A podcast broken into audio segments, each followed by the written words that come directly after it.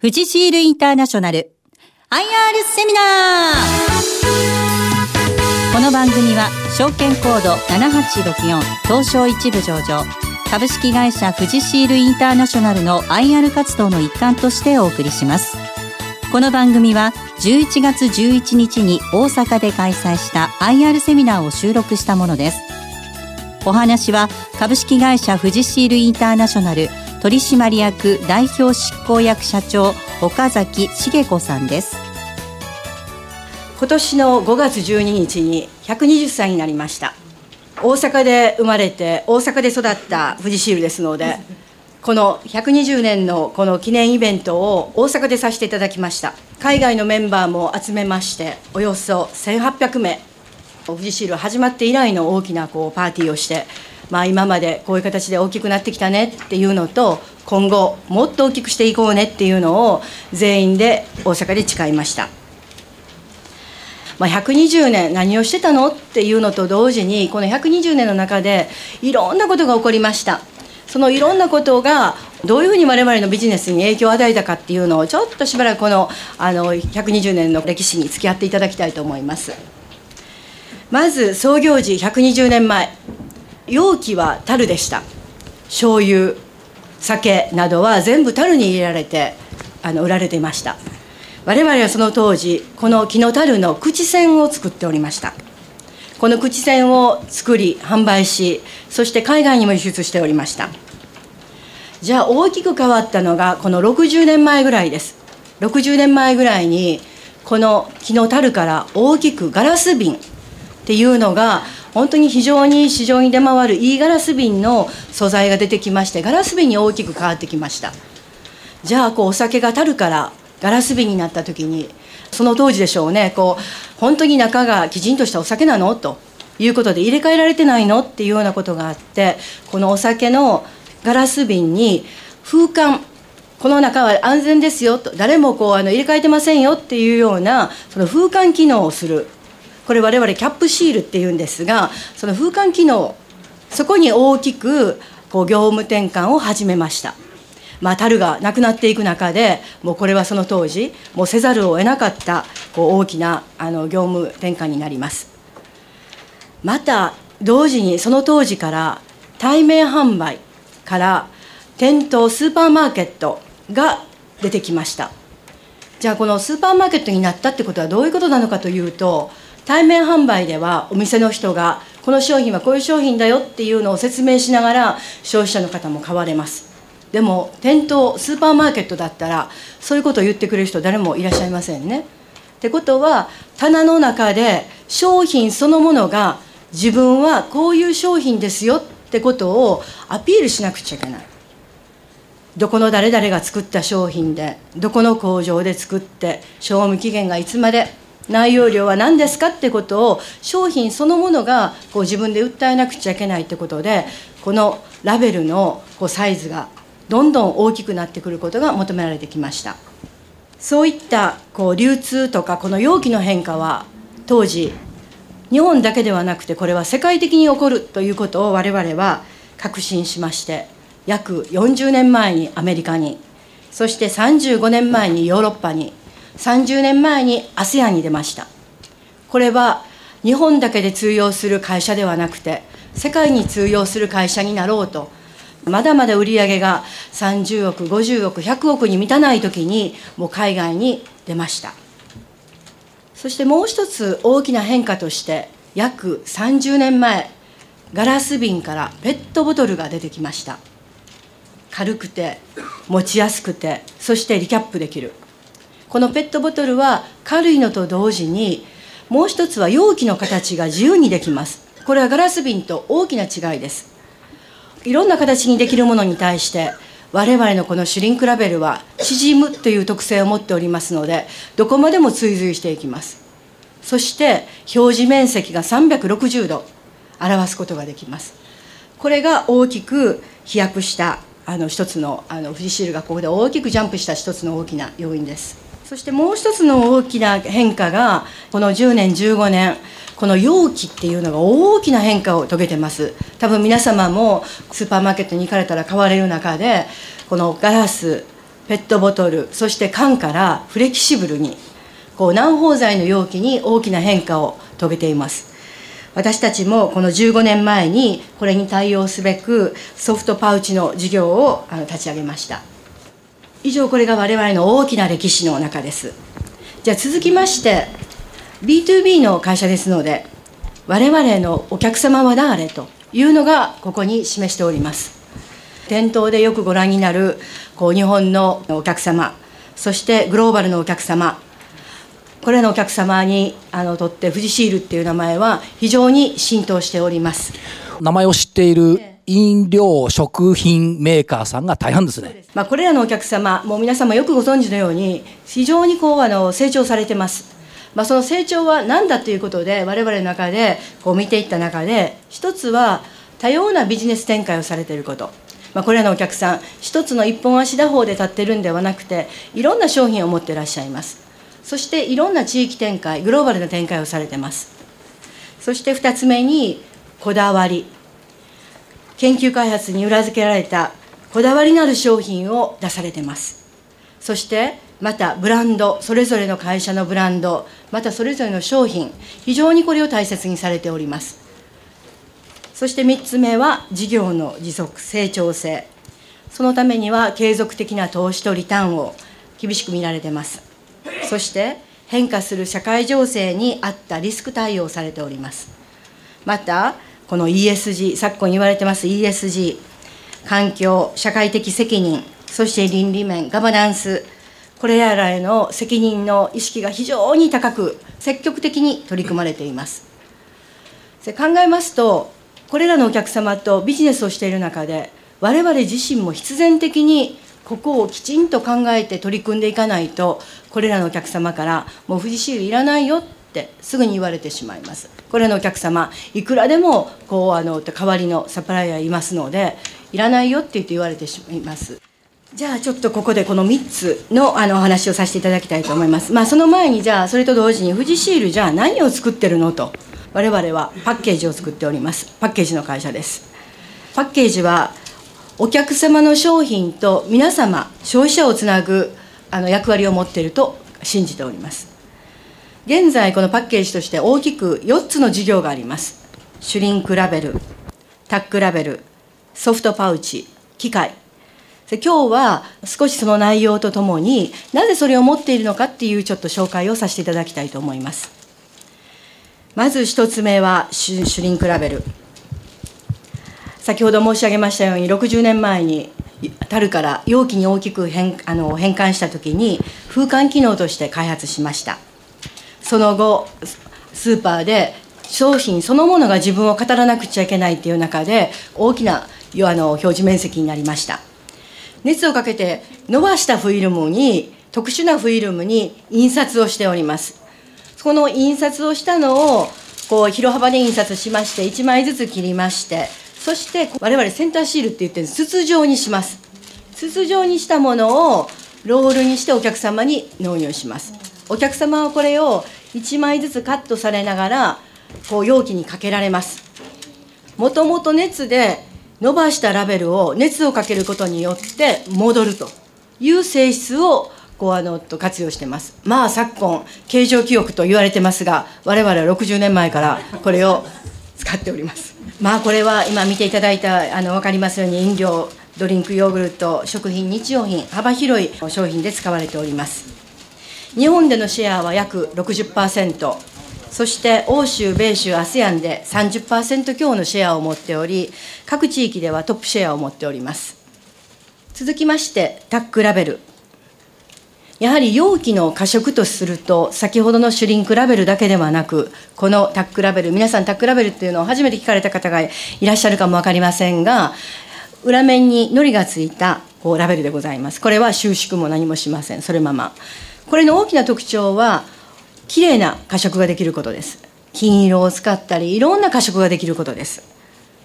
ここにもありますがこう今プレミアムビールと言われているコンビニを中心としたギフト用のビール。これに今大きく採用になっております。また日用品のラベルにも採用になっております。まあ、この歴史の中で我々がここで皆さんにこうあの紹介ぜひとも紹介したいのがアルカリ電池。このアルカリ電池皆さんも使われていると思いますがこのアルカリ電池は我々のこのあのトラベルを使っていただきましてほぼ100%のシェアを持っております。続きまして缶コーヒーやまあ、あのペット飲料などに今キャンペーンの応募シールっていうのがこういう小さなシールが貼られていると思います。これとかあとは店頭でこうポップラベルとアイキャッチ。このあのポップラベルは大体国内でのシェアは50%以上を持っております。続きましてソフトパウチ3つ目の事業ソフトパウチですねこれ先ほど言いました15年10年かけて容器が大きく変わってきております我々は容器がなければラベルっていらないんですよね。そういった意味で非常に危機感を持って、この15年、20年前から我々何ができるんだろうと、本当に試行錯誤しながら、こう進めてまいりました。その一つの答えが、フィルム、ラベルを容器にできないかということで、このフィルムを形作ってキャップをつけると。いうことで、容器をこう我々がこれを開発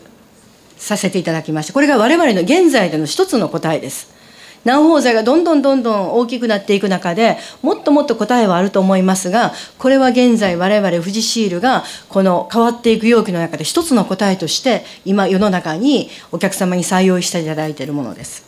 まあこの飲料から始まったんですが徐々に飲料だけではなくて日用品のこの大型詰め替え容器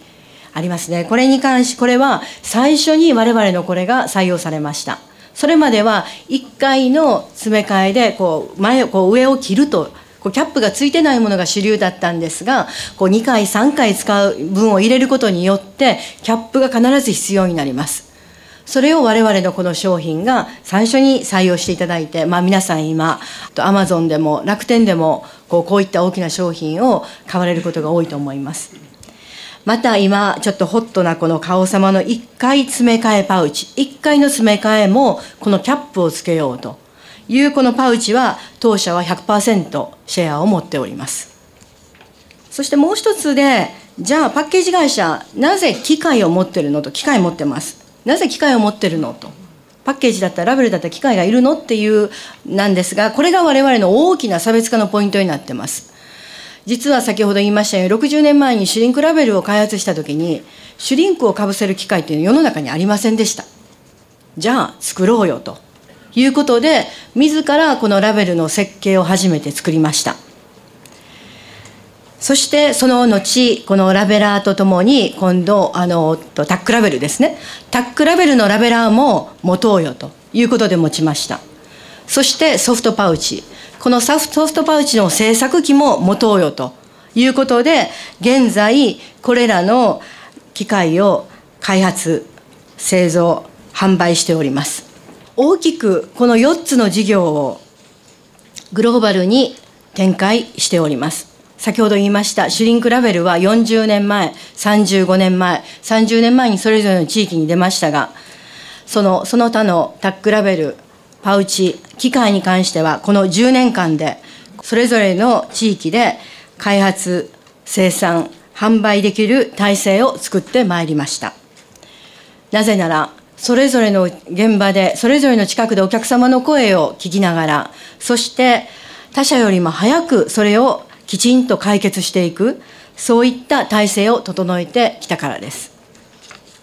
弊社のビジネスモデル、何がこう差別化になってるの？と、なぜ機械とラベルを持ってるの？っていうちょっと紹介をさせていただきたいと思います。我々のお客様の商品が皆様のお手元に届くまでには、お客様の中で商品企画をされ、工場で作られ、そして販売される、あの、店頭に並ぶという、この大きな3つの工程があります。このまず商品企画の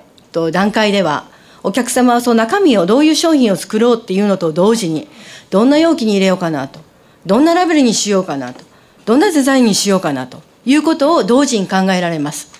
その時点で我々はこのラベルと容器を持っていることでその時点からお客様と一緒にお話をさせていただくことができます。この商品を作ろうと決まりますね。そうするとじゃあ次お客様の製造工程に入ります。ここで先ほど言いました我々の機械っていうのが、こう、お客様に納入させていただきます。まあ飲料で言えばこう飲料のラインっていうのは我々の最速の機械で1200毎分1200走る機械ですその機械をお客様に買っていただきそしてそのラベルとそしてその機械の生産性品質を決して落とすことなく落とすと必ずお客様の工場で不利益になります。利益が減ります。そういった意味ではお客様がこの商品を使い続けていただけないのでそこで我々の機械を納入しましてその機械の品質生産性を我々で99.9%ギャランティーするというその代わり毎日ラベルは我々から買っていただけるというここでビジネスモデルを立てております。また24時間のリモートメンテサービスも我々の方でしまして、その機械がきちんと動いてるかっていうのを我々の機械工場で一部屋作りましてリモートメンテサービスを行っております。そしてもう一つ、じゃあこれが店頭で売り出されるとき、まあ、新商品のキャンペーンであるとか、また季節的なキャンペーンっていうのをお客様が打たれます。そうしたときに先ほどのあのタックラベルのポップラベルであったり、こういったポイントシール、購買シール、そういったものを我々が納入させていただくのと同時に、このラベラーっていうのは、新商品の時しか使えません。また機械商品、季節商品しか使えませんって言った時に、お客様これ買うの嫌よっておっしゃいます。それについては、レンタルで我々、これをお客様に期間限定で貸し出します。このレンタルラベラーが今、500台ほどございます。こうどうしてお客様が富士シールを選んでいただけるかっていうのを我々が試行錯誤した中でここういう形でこうあのお客様とこう取引をビジネスをさせていただくと、まあ、お客様がこう値段だけで、ね、こう海外製に移ったりとかそういうことはないという形でこういうビジネスモデルを作りました。じゃあこうお客さんとのビジネスは分かったよと。じゃあ富士シールねどういったこうあのと社会に対して必要とされてるのって先ほどありましたね。そういった意味で我々はこういったこう気持ちであの技術革新をしてるっていうことをちょっと聞いてください。まず環境。環境については我々は我々がパッケージ会社ができる環境に対してのこう取り組みとして大きく6つ挙げております。容器ロスがない。そして使用材料が削減できる。リサイクル、そして省ごみ、輸送コスト削減、CO2 の削減ですね。この容器ロスがないっていうのは、直接印刷を容器にされてますと、デザインが変わった時に、この容器はどこに行くかというと、残念ながら廃棄になります。これを容器を共通化していただけますと、ラベルをその容器に、例えばフレーバーごと、その紅葉あの機能ごとにデザインを変えていただくと容器は共通化になりますので容器ロスがなくなります。それがこう環境に関して。そしてじゃあ社会として社会的責任として皆様がこう使っていただくそういった視点でどういったものがあるのかという形で7つ挙げております。必要な情報表示、これはもう当たり前のことですね。法定表示含めて何が入ってるのっていうことをきちんと皆様にお伝えするのはラベルしか今ありません。容器しかありません。それと安全安心。そして読みやすい。どんどんやはり文字が小さくなると読みにくくなる。私ももうしんどくなります。いう中で読みやすさ。そして開けやすい。それと軽い、持ちやすい。そして廃棄しやすい。これらについてちょっと今から6例を挙げて我々のちょっと技術がどんなところに生きているのかということをあの紹介させていただきたいと思います。一つ目はペットボトルですね。これにミシン目が入っているのを皆さんご存知だと思いますしミシン目でこう分別して捨てていただいていると思います。イライラされることってありませんか？富士市の製品ですとイライラは絶対ございませんこのミシン目の感覚にノウハウがあります。こう外される時にどういったかただのこうミシン目なんですけどそのミシン目の感覚をどうするかっていうのに非常なノウハウがございます。続きましてちょっとミシン目に私はちょっとこだわってみたいと思うんです。はい、次ちょっとミシン目にこれちょっとこだわったもんなんですが。はいミシン目が。これはリサイクル以外にも開けやすさ。まあここにちょっと出てるこのあのドレッシングなんですがこれは右利きでも左利きでも開けやすいというミシン目でございます。やっぱり左手で開けられる方はこう開けたい。右手で開ける方はこう開けたいと。やっぱりこう逆になりますよね。それを両方できるようなこうミシン目を入れました。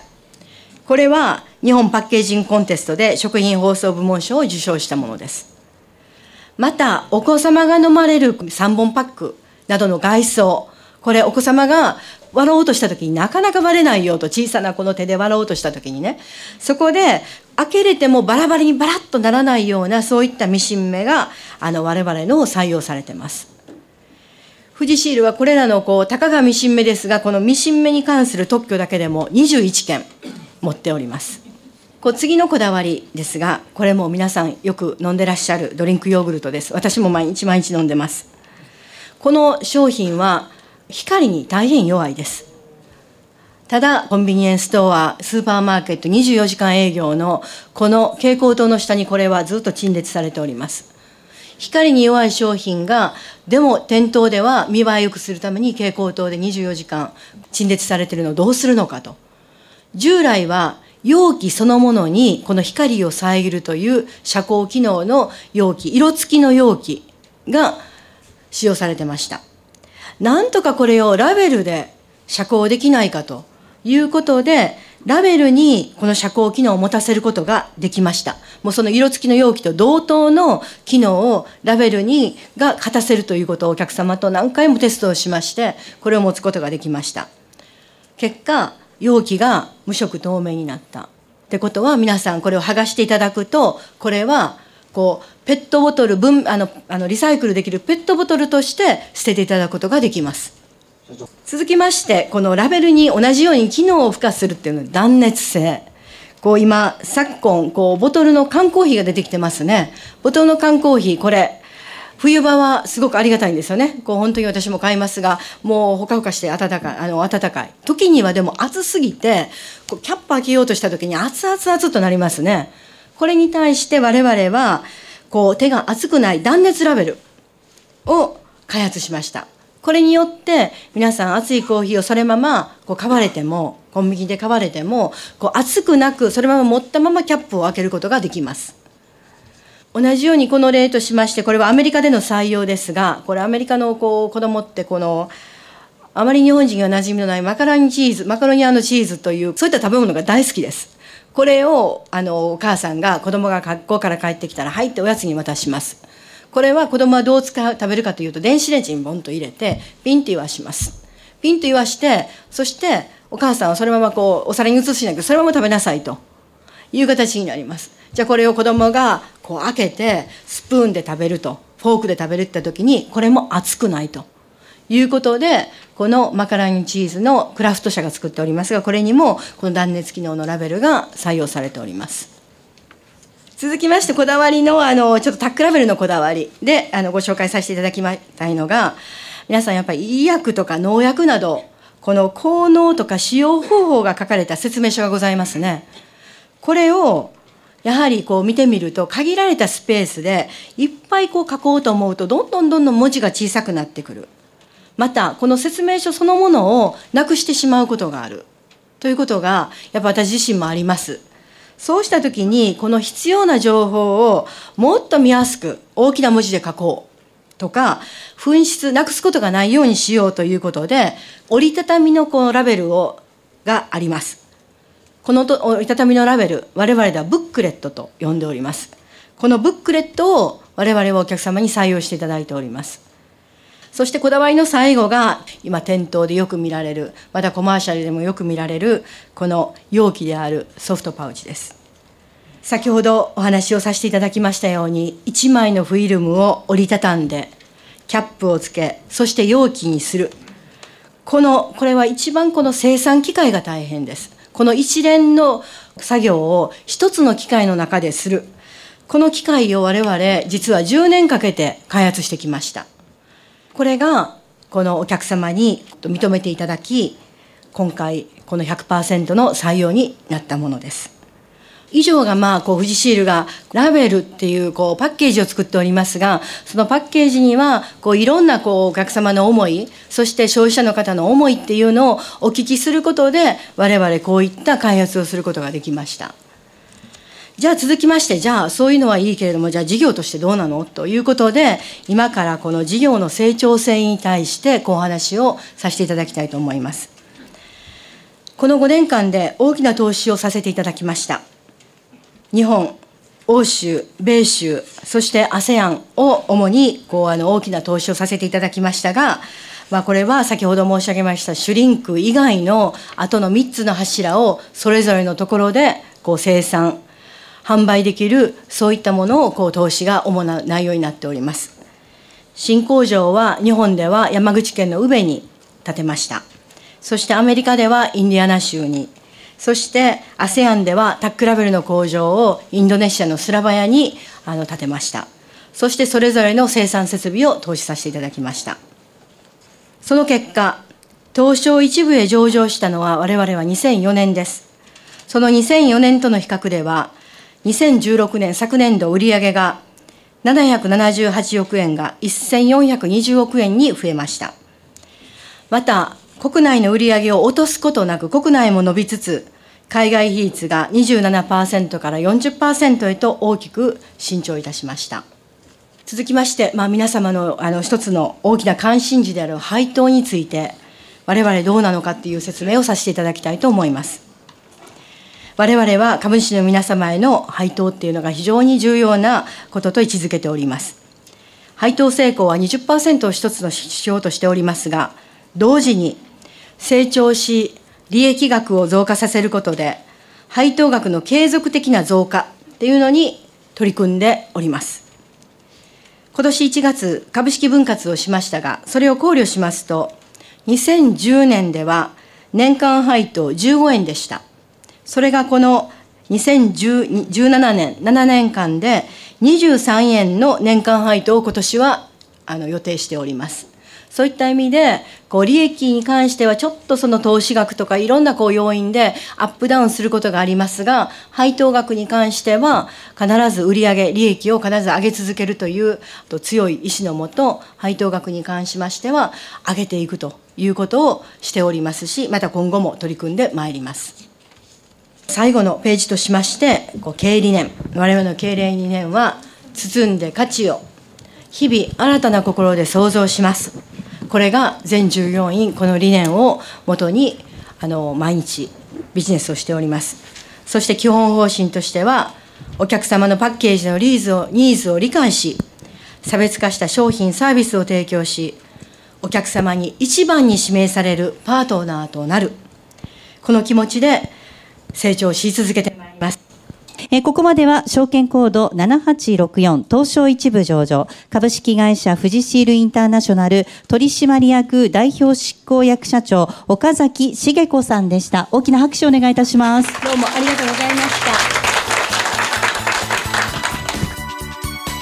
富士シールインターナショナル IR セミナー。この番組は証券コード7864東証一部上場